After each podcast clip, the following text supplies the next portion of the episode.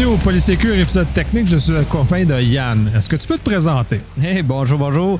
Euh, ben moi, c'est Yann Belrose. Euh, Je suis euh, Customer Engineer, donc un spécialiste en ingénierie chez Google Cloud. Je, suis, je passe mes journées parler de sécurité, faire de la sécurité. C'est vraiment ce que je fais depuis plus 20 ans là, au travers de, différentes entreprises. Pas, pas chez Google, mais au travers de différentes entreprises au Québec. Ben, comme la plupart des experts en sécurité, tu as vu plusieurs choses. Mais ce coup-ci, on va s'intéresser à ce qui se passe chez Google. Et euh, le premier sujet, ça va être Cloud Armor, qui est quand même très intéressant parce qu'il y a plusieurs facettes et il aide les clients à souvent se dépêtrer et à réduire leur facture de sécurité en cas d'incident. Oui, non, Cloud Armor, c'est vraiment un super beau produit euh, qui, est- qui est pas très connu, euh, qui est mal connu en fin de compte euh, dans, dans- le domaine. Cloud Armor, qui est vraiment une solution euh, qui, qui a deux facettes. Vraiment une solution au niveau DDoS, puis une solution WAF. Donc, vraiment une solution qu'on va être capable de déployer devant nos applications, devant nos solutions pour se protéger justement contre des attaquants quelconques là, qui vont qui vont tenter, qui vont tenter de- d'accéder à notre application. Puis on parle vraiment de solution DDoS, là, niveau level 2 jusqu'à L7. Donc L2, L7, on couvre vraiment quand même très, très large. Puis euh, au niveau WAF, quand même un peu un classique, le, fameux top 10 au WASP, mais aussi euh, plus récent, le, le- le Log4j, on va parler de, geofencing, on va parler de, rate limiting. Donc plusieurs capacités là, qui sont là au niveau de Cloud Armor. Au nouveau, ben, dans son ensemble, ça, c'est sûr, c'est les capacités de base. Mais j'imagine que ces capacités-là sont alimentées un peu par l'intelligence artificielle qui est quand même, qui vit chez Google, qui est quand même, euh, euh, quand même, à mon avis, en avance sur bien, euh, de bien ce qui est disponible sur le marché. Ça, c'est la beauté justement de, Cloud Armor. Ça fait pas très longtemps que le volet intelligence artificielle a été intégré à l'intérieur de, Cloud Armor. Cloud Armor, depuis peut-être un six mois, un an, on va offrir vraiment une version, une version avancée du produit qui, lui, en fin de compte, avec l'intelligence artificielle, analyse l'ensemble des requêtes qui sont faites. Donc, on va vraiment créer un, baseline au niveau applicatif. Donc, on déploie le- la solution Cloud Armor devant l'application, on mesure, puis même si l'application était, même si le WAF n'était pas là avant, c'est pas grave, on regarde dans le passé parce qu'on regarde au niveau des logs. Donc, on est capable quand même de le partir puis d'analyser tout ça.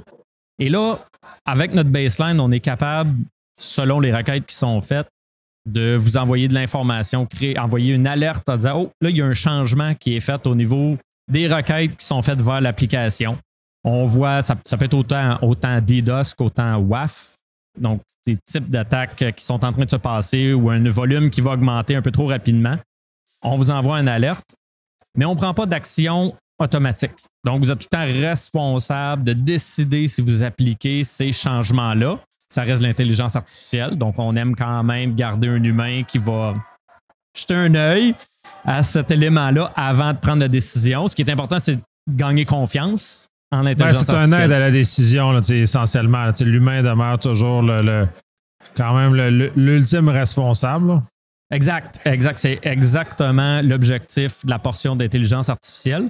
La portion de l'intelligence artificielle, à un moment donné, justement, va envoyer un message dire voulez-vous appliquer cette nouvelle, euh, nouvelle règle-là parce qu'on voit un trafic différent, on l'applique et c'est instantané. Donc, juste cet élément-là qui est fait de façon automatique, en cas d'incident, en cas d'attaque, on parle d'heures de sauver. Dans certains cas, ça peut être des jours même qui vont être sauvés en juste définir la bonne requête qui va être appliquée pour réduire, même si l'intelligence artificielle ne nous donne pas la requête qui va bloquer 100% de ce qu'on souhaite, va déjà limiter, donc va nous aider à contrôler l'attaque qui est en cours euh, en ce moment. Là. Puis on l'a vu en action euh, dans, les, derniers mois avec des clients. Effectivement, puis un peu en, off, tu me parlais un peu de la structure aussi, comment, chez Google ça, se fait, parce que ces protections sont intéressantes. Là, on va parler euh, tu le volet plus DDoS. Comment ça se présente pour un client? Parce que euh, quand ils sont hébergés chez Google, nécessairement, ça va rentrer. Et c'est tout le, le chemin d'interception qui était très intéressant et qui est euh, pour une entreprise qui n'utilise pas du cloud est anormal ou non habituel de, ce- de cette façon-là. Donc, elle a des avantages qui sont inhérents à la structure de comment Google est fonctionné, fonctionne et structuré. Fait que j'aime ça un peu justement que tu abordes cet, élément-là d'architecture que les gens ont peut-être saisissent pas bien. En fait, euh, ce qui est intéressant, souvent, son part, on va, partir avec l'exemple classique. Donc, on, est sur site, on, on héberge nos systèmes sur site. Nos requêtes vont rentrer, sont déjà sur notre réseau, sont déjà sur nos équipements. On, est déjà en train de payer pour analyser une requête qu'on veut pas finalement. Donc, une attaque volumétrique, une attaque, euh, peu importe qui est faite, on est déjà en train de le faire. Au niveau, au niveau cloud, puis avec Google, ce qui est intéressant, c'est qu'il y a différentes couches. Parce qu'avant qu'on atteigne, par exemple, Google Cloud, puis même notre service hébergé dans Google Cloud dans une région au Canada, on est déjà à plusieurs couches beaucoup plus loin du début. Donc, ce qui est important, c'est de bloquer la requête le plus en amont possible. Dans ce cas-ci, le plus proche du Edge Google. Donc, vraiment le plus proche là, de, entre Internet et, Google. Là, c'est là qu'il peut avoir un, petit flou, mais la, portion, la portion d'Internet, on est sur Internet, on rejoint Google, on rejoint les services, puis après ça, on va descendre dans le stack jusqu'à rejoindre notre, euh, notre application. Cloud Armor, on va essayer de le mettre le plus proche possible du Edge. Donc, on rentre déjà sur le réseau de Google. Et puis là, on va aller frapper le deuxième niveau, qui est plus le, le Edge qu'on va appeler Cloud. Et à ce niveau-là, c'est là, qu'on va activer Cloud Armor pour vraiment le faire avant même que ce soit sur notre réseau. Donc, si on a défini un, VPC, par exemple, on a nos routes, on a nos choses, on a nos services. Avant ça, on veut analyser la requête, s'assurer que la requête va être retirée en cas de, requête euh, euh, qui, qui, est non nécessaire ou on va l'accepter. Et même avant ça, même au Edge de Google, dans un cas de vraiment une attaque euh, volumétrique générique qui va être envoyée, Google va absorber une grosse portion, puis après ça, nous, on va juste renvoyer certaines requêtes très spécifiques vers la portion, euh, la portion cloud. Donc, il y a vraiment plusieurs niveaux. On parle peut-être de quatre niveaux qui est là. Donc, la première au Edge, Google va absorber. Au deuxième niveau, c'est là que Cloud Armor va être installé, puis c'est là que vous avez du contrôle en tant que client pour décider qu'est-ce que vous voulez appliquer, quelles règles que vous pouvez appliquer, puis ce qu'on appelle le, fine-tuning au niveau de l'application, là, parce que c'est toujours là que c'est un petit peu plus euh, un petit peu plus, je veux dire, entre guillemets, compliqué. Parce qu'il faut vraiment s'assurer qu'on va aller euh, va aller bloquer seulement les requêtes qu'on ne veut pas versus ceux qu'on ceux qu'on souhaite.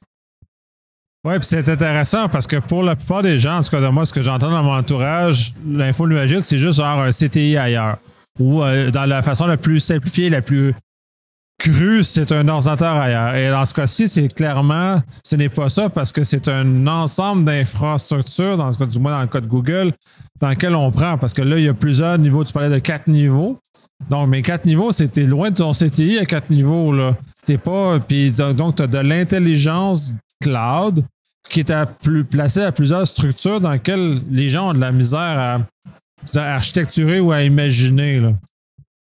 C'est sûr que c'est un peu plus complexe que quand on va le regarder sur site. Euh, quand on va le regarder sur site, on pourrait s'imaginer si, par exemple, notre fournisseur Internet ferait une portion de ce travail-là pour nous avant même, mais c'est nous qui, qui a quand même un contrôle décider est-ce que je l'active, est-ce que je le désactive, mais c'est pas encore rendu sur mon réseau. Donc, c'est là que c'est quand même intéressant parce qu'on est capable vraiment de découper par différentes, euh, différentes couches et que ces options, c'est vraiment en option. Donc, les gens décident d'appliquer ou non ce genre de protection-là. Généralement, les gens commencent à les appliquer après un incident, malheureusement.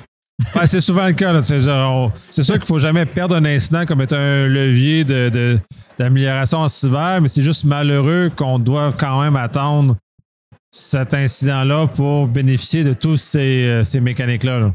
Mais on a des clients qui, eux, ont décidé de l'activer d'avance parce qu'ils se sont dit justement, en, voyant tout ce qu'ils ont dans les médias, tout ce qu'on entend partout, les, les, tous les, systèmes qui sont sous attaque euh, un peu partout, ils se sont dit non, nous, on veut se prémunir d'avance de ce genre de solution-là.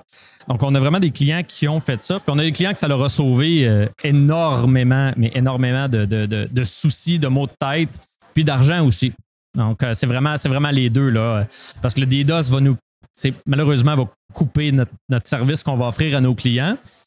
Vraiment, quand on va arrêter le service, mais comme on parlait tantôt un peu euh, off, la portion EDOS, qui est vraiment le, economical DDoS, qu'on va aller vraiment juste ajouter des requêtes à un service à côté pour augmenter le coût d'offrir le service versus le sien, donc souvent entre compétiteurs. Euh, donc, le, IDOS est, moins connu, mais existe aussi. Donc, comment se prémunir de ce genre d'attaque-là de notre compétition? Ça peut faire partie de ça en regardant que notre trafic est, peut-être pas ce qui était euh, à la base. Notre baseline est, différent. Oui, mais c'est sûr que si on le prend justement en edge, c'est ça, c'est. Puis je reviens encore, c'est pas naturel pour les gens de le réfléchir comme ça parce qu'ils réfléchissent leur Ils réfléchissaient leur CTI sur site comme étant un monolithe. Euh, L'infologique n'est plus ce monolithe-là dans lequel il faut le réfléchir, comment le, décortiquer. Tu l'as bien mentionné aussi, quand que les requêtes sont arrêtées au Edge, il y a peu ou pas de charge qui est faite sur la consommation des services. Fait que pour le client qui reçoit une charge immense, tu me parlais d'un client qui a été euh, bombardé sauvagement. Euh, lui, ses coûts réels que dû, que dû encaisser ont été probablement très moindres que s'il avait été direct et sans protection. Mais oui, effectivement, effectivement. Ce client-là en particulier, euh, puis ça, c'est une belle victoire de, de, Cloud Armor. Euh, c'est arrivé en début juin. En fin de compte, ce client-là euh, a reçu. 2022, parce que là. 2022, oui, effectivement. Parce que la, diffusion va se faire en 2023. oui, début juin 2022, ce client-là a vécu, a vécu cette attaque-là. Ce client-là avait pris la décision d'appliquer Cloud Armor. Donc, voulait vraiment mettre ça en place oui, pour la portion DDoS, la portion WAF est importante aussi. Dans leur cas, le DDoS est vraiment la portion qui a, été clé. Et dans leur cas, ils avaient pris la version Advanced, donc avec la portion AI. Ce qui est arrivé, c'est vraiment au courant de la matinée. La portion AI a embarqué puis a averti les équipes en leur disant il y a des requêtes anormales basées sur vos requêtes de tous les jours avec une quantité euh, supérieure à la normale. Donc, on vous recommande d'appliquer cette règle-là. L'équipe a jugé que c'était adéquat d'appliquer cette règle-là parce que ce n'était pas du trafic qui était normal pour leur système. Donc, on a décidé d'appliquer euh, la règle en, compte.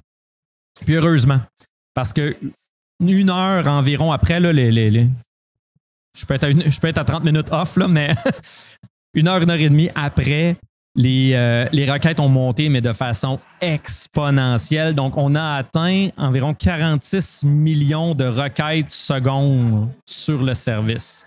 Mais pas, ça ne se rendait pas au service parce que, comme je disais, on a frappé, la requête frappait le Edge Google, frappait le Edge Cloud et le Edge Cloud avec Cloud Armor et la règle les bloquait. Donc, il y avait vraiment un 46 millions de requêtes secondes qui étaient bloquées à ce niveau-là. On les voit au niveau statistique, donc on les voit vraiment à ce niveau-là. Ce qui est intéressant avec cette attaque-là, c'est qu'au nombre d'attaques de requêtes secondes, c'est la plus grosse attaque qui n'a qui, pas été faite à, ce temps-ci.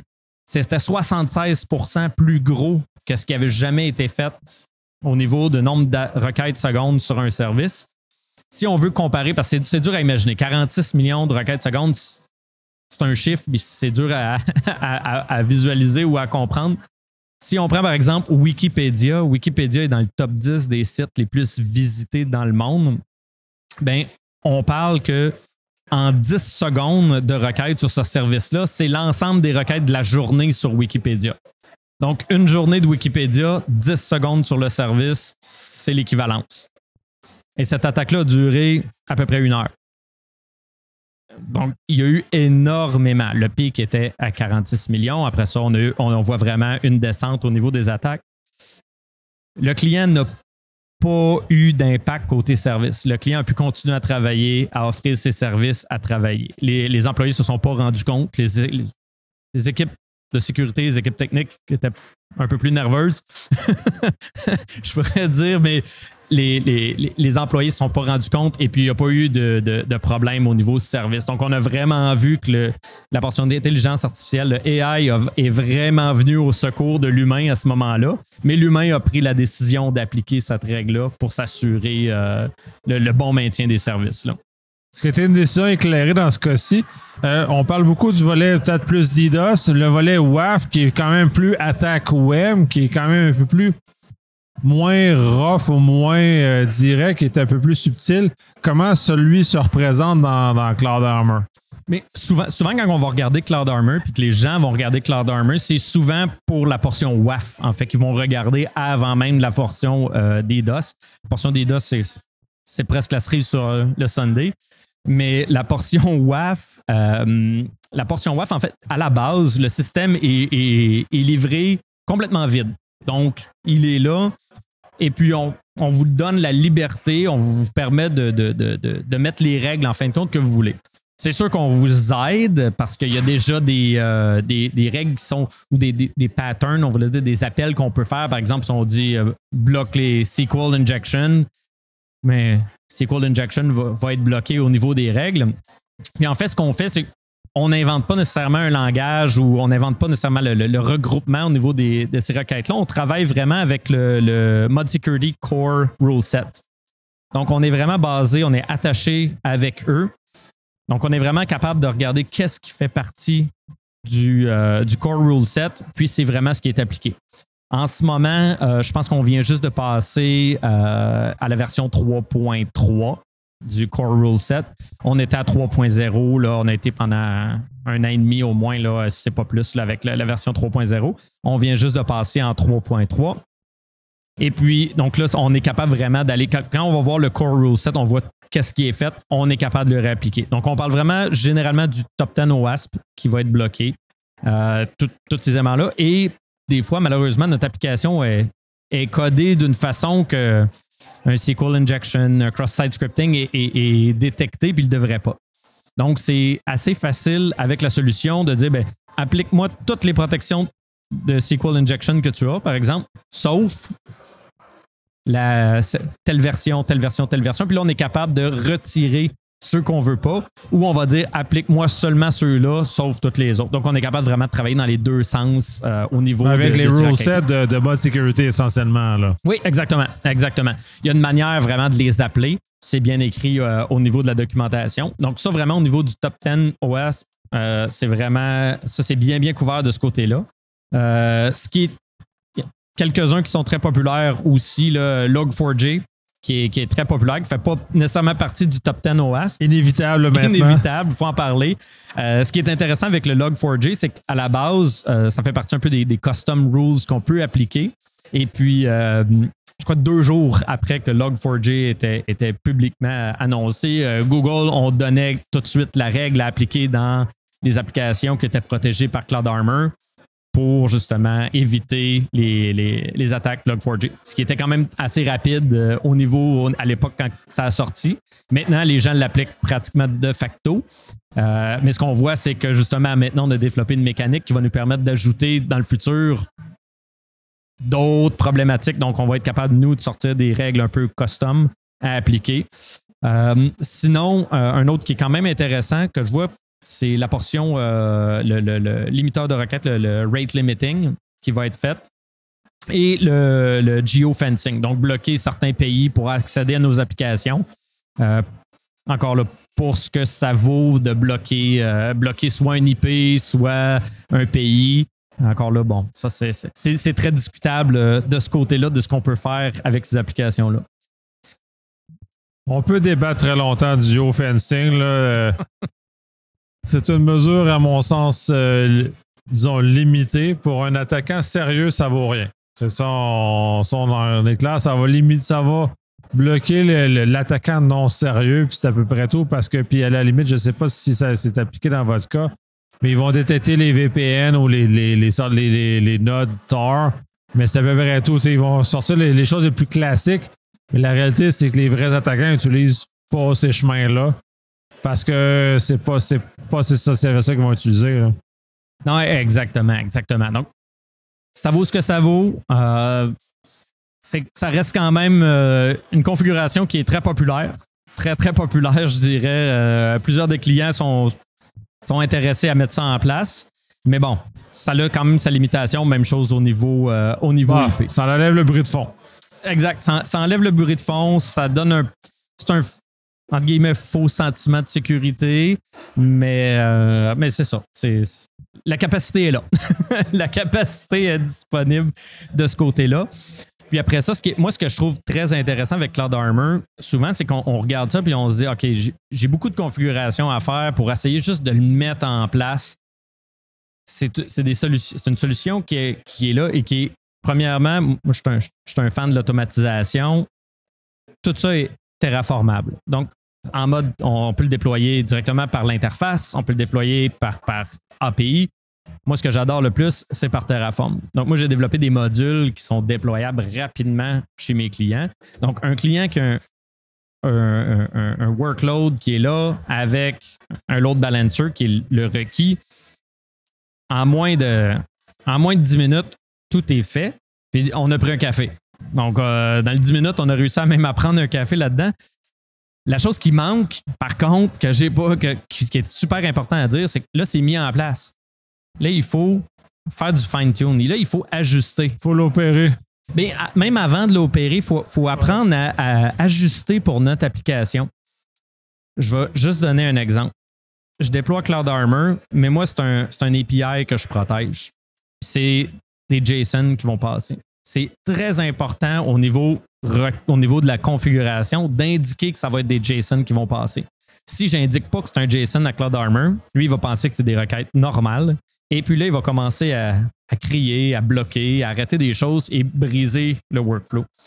Et là, c'est là qu'on peut rencontrer des frustrations en utilisant le produit. Donc, il faut juste s'assurer qu'on va y aller avec les bonnes étapes, les bonnes configurations et, bien sûr, s'assurer d'avoir euh, le mode preview. Donc, avant de déployer des règles, on les met en preview, on analyse. Jamais mettre en production direct. Pour le nombre de fois que j'ai vu faire des affaires de même.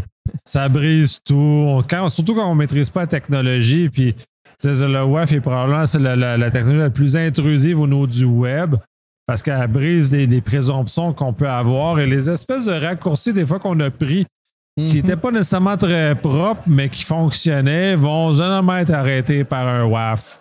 Eh, C'est ça. Là, c'est là qu'on se rend compte l'importance d'avoir des équipes de DevOps pour que notre équipe d'opération qui est en train de déployer le WAF comprenne l'application. Et sinon, il ben, faut venir faire venir les gens d'application pour travailler là. Mais là, il y a des concepts réseau qui vont se perdre ou de déploiement au niveau du cloud. Donc, c'est pour ça que c'est un tout. Ça se fait. Il n'y a aucun problème. On est capable de le faire. Ça prend juste un petit peu plus de temps à ajuster toutes ces règles-là. Mais dès qu'on a une équipe DevOps en place, par exemple, déployer, on augmente encore la vélocité de déploiement. Le mode, le mode preview de ces règles-là est magnifique parce que le- le log qui nous est fourni est exactement la même chose que ce qu'on aurait en production. Il y a juste un attribut qui nous dit que c'est en preview et qui ne va pas bloquer la règle. Donc, on est vraiment capable de tester, faire des tests, voir ça va-tu fonctionner.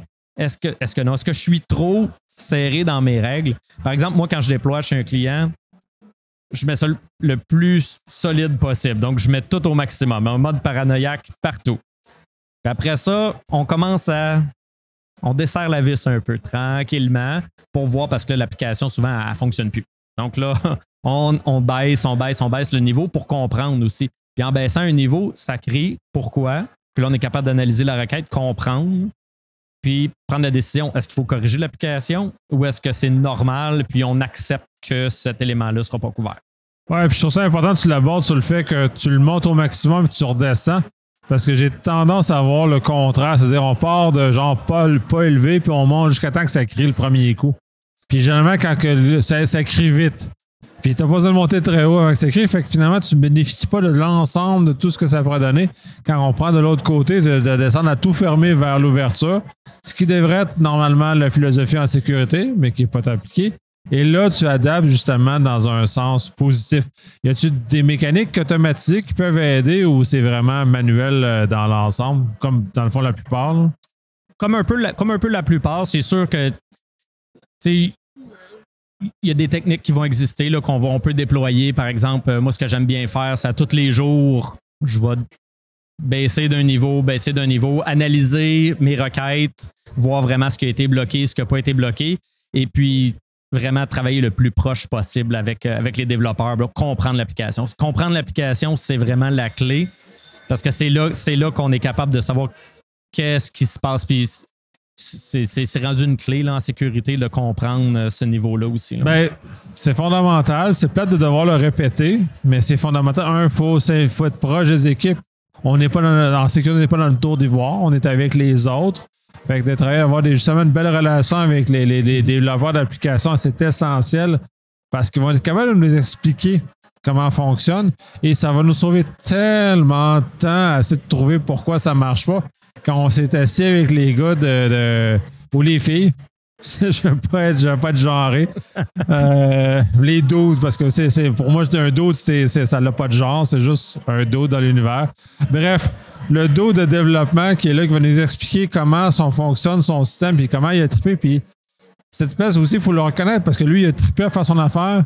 Il faut pas qu'on, casse son trip avec nos affaires de sécurité. Donc, il faut arriver à une espèce de communication et un flux. Je parle du DevOps, c'est une stratégie qui n'est pas toujours, à mon sens, bien appliquée, mais bref, c'est une stratégie qui, justement, nous a aidé à cette espèce d'harmonie-là qu'on peut avoir entre la cyber et le développement dans, dans le déploiement d'un WAF. Non, c'est vraiment la clé. Les, fois que je l'ai vu pas bien fonctionner, c'était vraiment des tours indépendantes. Les, gens de sécurité, ils ont un requis d'appliquer un WAF, soit que ça fait partie d'une conformité qu'ils doivent re- respecter, ou qu'ils ont eu un incident puis ils doivent répondre à l'incident en, en prenant une action. Mais les fois que ça fonctionne, c'est quand le développement est impliqué, quand les gens d'opération sont impliqués, puis là qu'on on comprend comment ça fonctionne fait un déploiement avec euh, des clients récemment, puis effectivement, c'est ça. Tout le monde était là autour de la table. Donc, on en a parlé, on a fait des tests, on, a défini certaines configurations très précises qui étaient importantes. Les développeurs étaient autour de la table, ils étaient capables de nous dire avant même de mettre en place, ils ont dit celui-là, celui-là, celui-là, ça ne fonctionnera pas parce qu'on attend tel type de requête. Donc, on a déjà commencé à faire un, travail de configuration. Et puis ça, c'est pas nécessairement propre à Cloud Armor. Toutes les WAF, toutes les solutions de sécurité qui vont analyser les requêtes applicatives doivent être ajustées au type d'application. Il n'y a pas deux applications pareilles.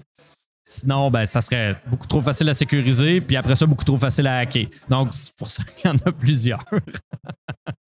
Ben, effectivement, c'est, toute la couleur d'Internet est basée sur cette diversité-là. Euh, on a fait un grand tour. Y a-t-il d'autres choses que t- on n'a pas abordées sur Cloud Armor que tu croirais qu'il serait important qu'on, qu'on- qu'on aborde? Cloud Armor, même si, si- si tantôt je parlais de la portion qui avait de l'intelligence artificielle, euh, c'est vraiment adapté tous les types d'entreprises, vraiment grande entreprise, euh, PME, p- petite entreprise, parce qu'on est capable de décider vraiment du type de forfait qu'on veut acheter. Là. Vraiment, ça peut être à la requête qu'on va payer euh, des, des- des- des- fractions de fractions de fractions dessous, là, parce que c'est- ça, ça fonctionne avec des millions de requêtes. Donc, on est vraiment capable d'adapter notre, notre- ce qu'on veut pour notre application, notre besoin, puis payer vraiment juste ce qu'est-ce qu'on a, qu'est-ce qu'on a besoin de faire, sans avoir besoin justement de se munir de boîtes, de faire des mises à jour, euh, de, oui, configurer, mais que je de maintenir un système une fois que c'est mis en place pour notre application, sauf si on a un changement applicatif, ça reste assez, euh, assez facile à maintenir une fois que c'est fait. Donc vraiment un service géré euh, assez facile, un à déployer puis à maintenir une fois configuré. Ben, c'est tout l'avantage de l'info nuagique, justement, de pouvoir déléguer tout ce travail-là à un tiers qui est généralement meilleur que nous pour faire quelque chose. Je te remercie énormément. Premier segment très intéressant. Euh, très hâte d'entendre, d'entendre le suivant. Euh, merci à toi. Merci.